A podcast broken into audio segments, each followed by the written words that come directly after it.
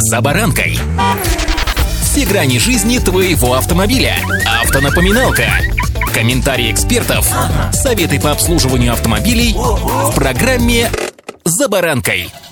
Стоимость автомобиля сегодня такова, что открываешь прайс, чешешь затылок, многозначительно вздыхаешь и думаешь, ядреный пассатижи. Причем немалую долю финального ценника рисует и дилер. Ну, не рисует, конечно, а формирует за счет различных допов и услуг. С вами Забаранка Александр Карпов. Здравствуйте. Автомобильные факты.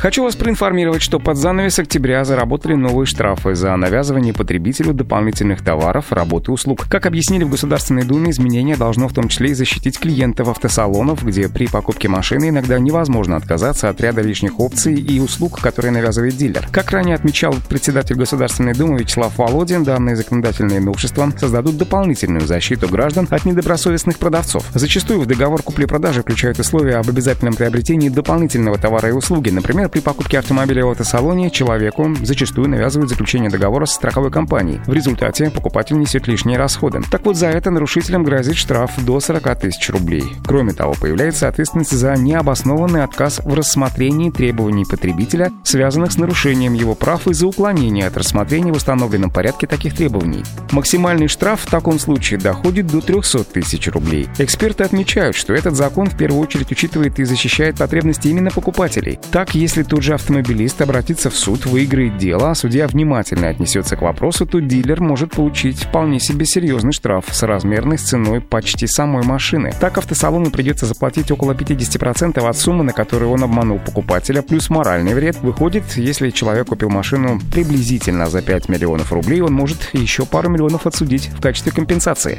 Автомобильные факты.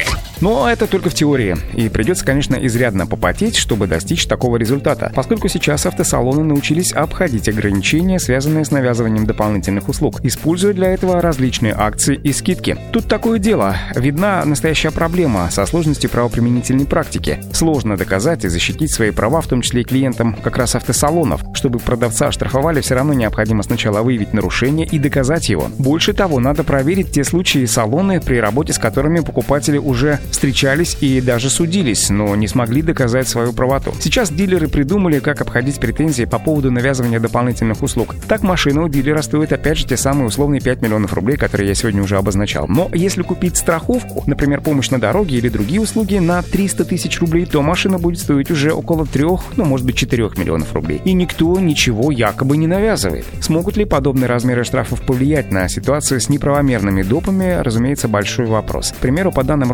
Роспотребнадзора, на которые ссылается общественная палата, при рассмотрении данного законопроекта это навязывание дополнительных товаров и услуг приходит на сумму от 100 тысяч до 500 тысяч рублей. Поэтому предприниматели продолжают нарушать закон, зная, что все равно останутся в плюсе, даже несмотря на вынесенные штрафные санкции. Поэтому, друзья, будьте предельно внимательны и осторожны. Читайте все мелкие буквы, а лучше не просто читайте, отнесите договор юристу, и пусть он почитает повнимательнее, и только потом заключайте договор и платите деньги. Удачи!